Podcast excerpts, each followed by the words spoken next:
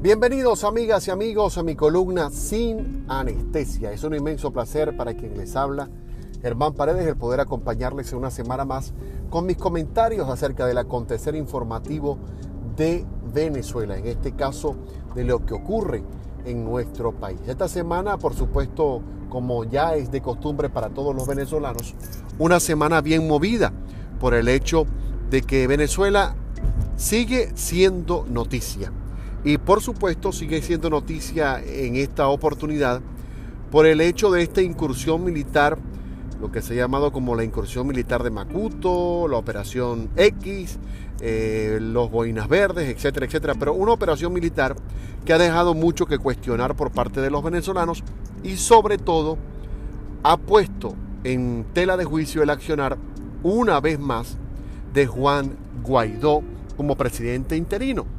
Esto por el hecho de que JJ eh, Rendón y otros personeros que supuestamente fueron designados por el presidente para dicha operación han salido a la palestra y han dejado entrever de que él sí sabía, pero no sabía, de que él había firmado, pero no había firmado, de que se había dado la orden, pero se había echado para atrás.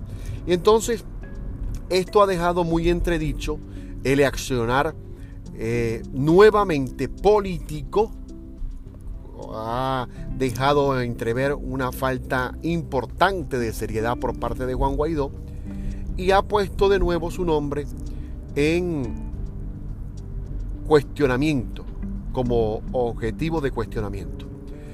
Entonces, a propósito de ello, mucha gente ha comenzado a dudar de que eh, Juan Guaidó llegó a ese puesto cuando no debía, de que fue eh, premeditado, de que eh, la historia nos dará el tiempo para saber de que él formaba parte de los colaboracionistas con el gobierno, etcétera, etcétera.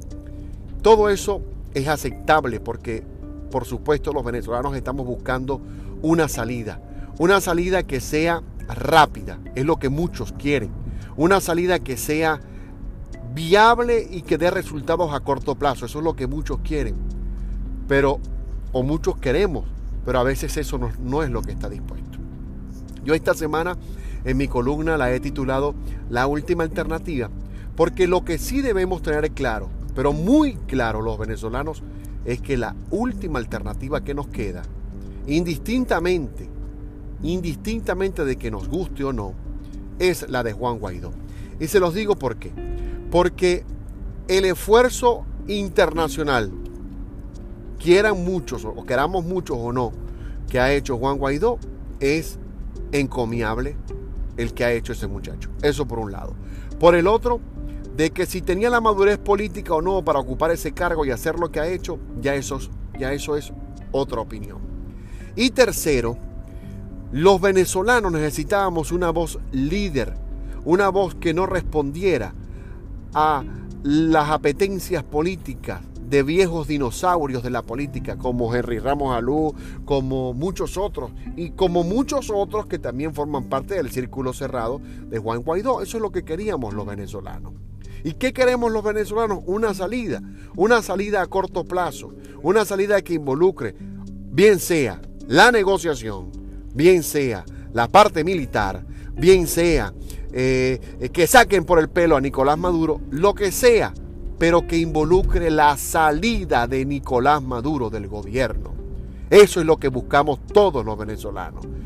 Y la última alternativa que tenemos, nos guste o no, es la de este muchacho Juan Guaidó.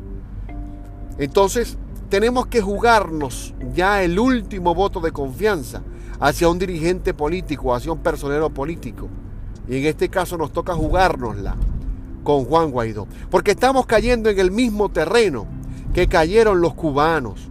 Cuando salía algún líder de la oposición a promover algún movimiento o alguna acción, ¿qué hacían los cubanos que están en Miami o los que estaban regados por el mundo? Comenzaban a destruir a ese político.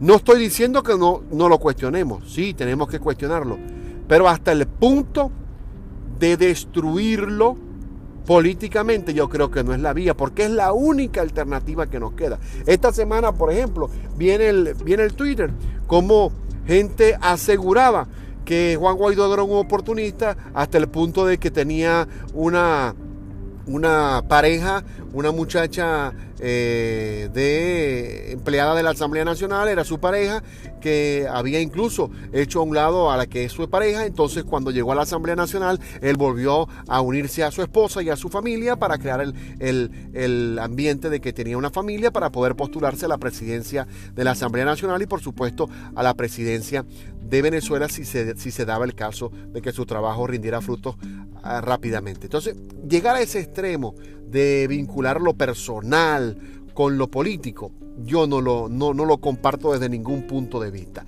Lo que tenemos que procurar los venezolanos es que haya una salida. Que sí estuvo muy mal hecho por su parte el no reconocer si se había firmado un contrato o no, si se estaba buscando una salida con las armas o no, con el uso de boinas verdes, de boinas azules, de boinas rosadas, de lo que fuera.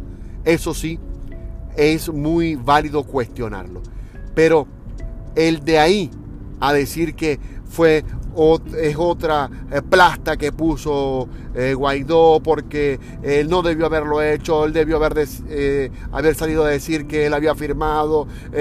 está bien, todo eso es cuestionable, pero no por ello lo vamos a destruir, a borrar políticamente, porque es la última alternativa que nos queda desde el punto de vista político a los venezolanos. Porque ustedes se han preguntado, que son opositores como yo, después de Guaidó, ¿quién o qué?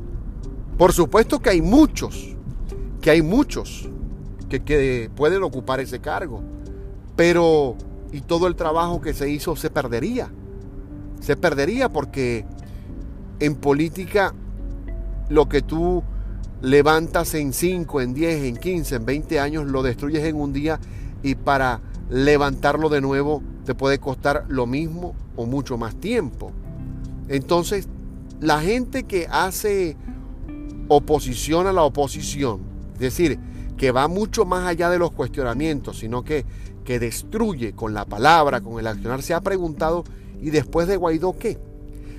Vamos a estar claros y hablar claro, que fue mi promesa en este podcast. Hay muchos líderes de oposición en el exterior, sobre todo en Miami y en España, que viven gracias a ser opositores. Viven gracias a las prebendas que le genera el ser opositores a Chávez y a Nicolás Maduro. Y esa gente no quiere una salida en Venezuela. Y no quiere una salida porque el estilo de vida que llevan en el exterior les permite mantener en una cúpula de cristal a la familia que, tienen en el país.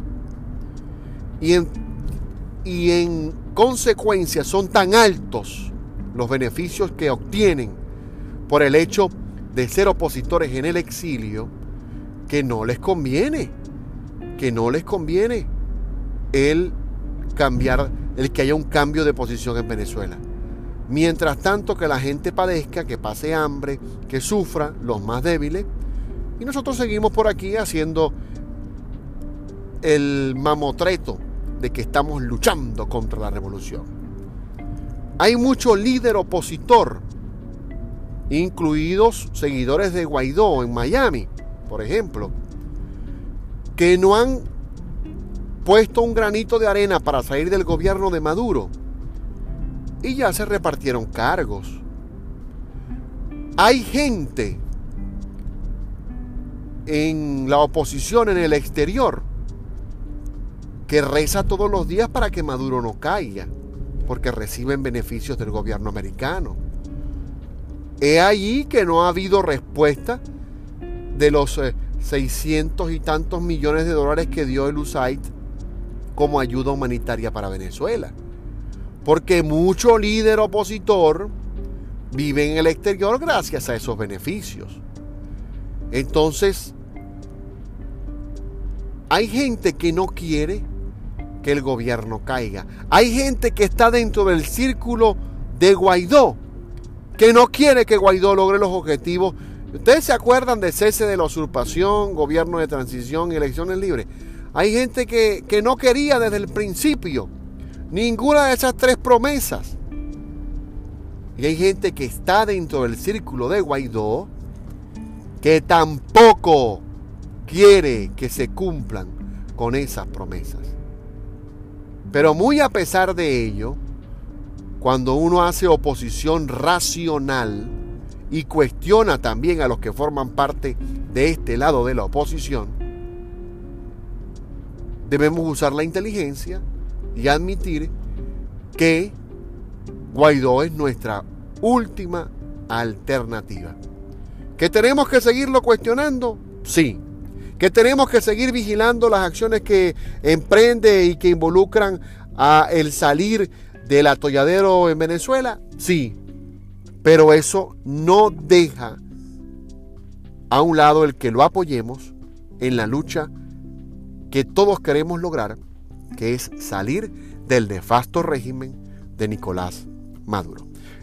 Este y otros comentarios más ustedes pueden conocerlos en mi columna escrita, Sin Anestesia, mi columna digital que se publica en el Venezolano News los días jueves para la ciudad de Miami, en Estados Unidos, y también a través de verdadesyrumores.com, donde publico todos los lunes mi columna, el diario digital de mi colega profesor Darwin Chávez. También los invito a que estén muy pendientes de Sin Anestesia en Facebook y me sigan en las redes sociales como Germán Paredes R. Ahí estoy para que ustedes puedan establecer el contacto conmigo directo en mis redes sociales, también en Instagram y Twitter. Visiten verdadesyrumores.com y por supuesto escuchen y comenten que existe sin anestesia mi columna, la columna de Germán Paredes, en todas las plataformas de podcast y por supuesto pueden contar con ella los días lunes sin falta con los comentarios sin tapujos, sin anestesias, sin anestesia del acontecer informativo en Venezuela y el mundo. Gracias, muchas gracias y saludos a la gente que nos escucha en Estados Unidos y en España y que han reportado la sintonía a mi podcast. Si les gustó, compártanlo. Inviten a otros a que me sigan para que tengan la información sin anestesia todos los lunes por este servidor, Germán Paredes. Nos vemos próximamente. Pásenla muy bien esta semana y que Dios los proteja.